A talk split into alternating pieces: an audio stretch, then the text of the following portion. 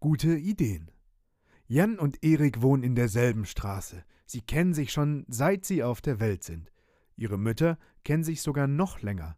Seit damals, als sie sich mit ihren dicken Babybäuchen auf der Straße zugelächelt hatten. Eines Tages haben sie sich angesprochen, sich verabredet und seitdem sind sie Freundinnen. Und sie sind richtig froh, dass auch ihre Jungs Freunde geworden sind. Wenn Erik zu Jan geht, kommt seine Mama meistens gleich mit. Während Jan und Erik im Kinderzimmer spielen, unterhalten sich ihre Mütter im Wohnzimmer und trinken Tee. So wie heute. Wo sind die beiden eigentlich? fragt Eriks Mama nach einer Weile. Die kommen doch sonst ständig und wollen irgendwas. Sie sind jetzt eben größer und können schon länger alleine spielen, sagt Jans Mama. Das stimmt. Und außerdem haben Erik und Jan zusammen immer so super Ideen. Jan hat von seiner Oma zum Geburtstag Straßenmalkreiden geschenkt bekommen. Die sind viel dicker und größer als normale Kreiden. Doch auf der Straße kann er damit nicht malen, denn da fahren zu viele Autos. Und wenn er den Gehweg vor der Haustür bemalt, beschwert sich Frau Gatz, die im Erdgeschoss wohnt und sowieso meistens meckert. Zum Glück fällt seinem Freund Erik ein, was man mit den Kreiden sonst noch machen kann. Wir zerreiben sie und machen Puderzucker daraus, schlägt er vor. Und den Puderzucker verkaufen wir im Laden. Jan hat nämlich zum Geburtstag auch noch einen Kaufmannsladen bekommen. Und mit dem spielen die beiden am liebsten. Zerreiben ist gut, sagt Jan. Er nimmt die dicken Kreiden und versucht sie mit den Fingern zu zerbröseln.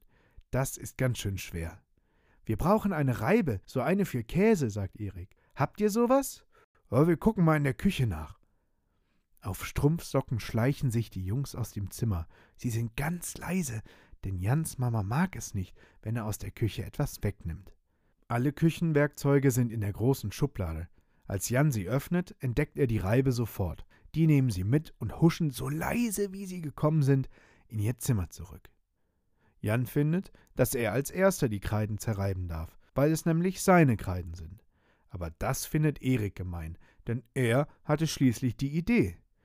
Es ist ja ohnehin schon ungerecht, dass Jan einen Kaufmannsladen hat und er nicht.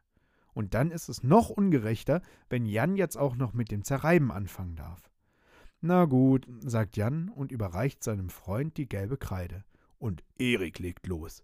Super, das geht ja Baby-Eier leicht, sagt er und lacht. Lass mich jetzt auch mal, sagt Jan ungeduldig. Erik gibt ihm die Reibe. Jan ist so fleißig. Auf dem Teppich entsteht schon bald ein kleiner Haufen, der größer und größer wird.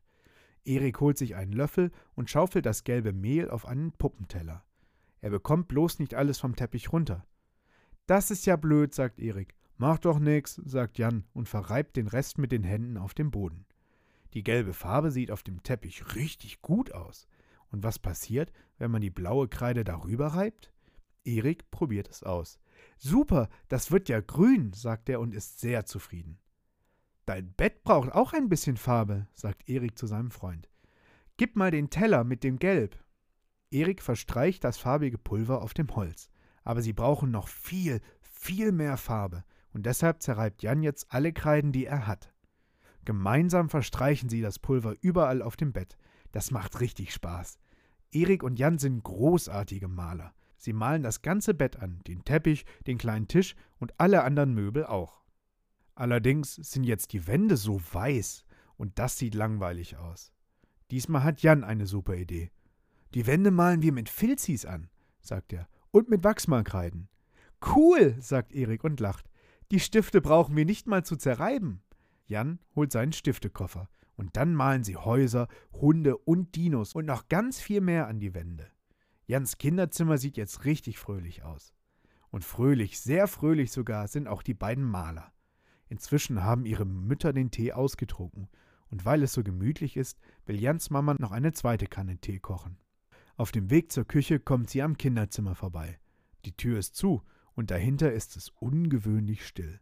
Verdächtig still. Jans Mama bleibt stehen. Ein Moment lang lauscht sie an der Tür. Vorsichtig drückt sie die Klinke hinunter. Da stehen die zwei Maler und alles ist bunt, sogar sie selbst. Du liebe Zeit, ruft Jans Mama. Was ist denn hier los? Wir malen das Zimmer an, sagt Jan vergnügt. Inzwischen kommt auch Eriks Mama dazu. Oh nein, sagt sie, als sie das Zimmer sieht. Was habt ihr euch denn dabei gedacht? Wir haben eben immer so super Ideen, sagt Jan stolz. Aber da sagt seine Mama, dass sie und Eriks Mama da auch ein paar Ideen hätten. Und die erste wäre, dass sie alle zusammen das Kinderzimmer putzen. Und die zweite, dass die Jungs in die Badewanne gehen.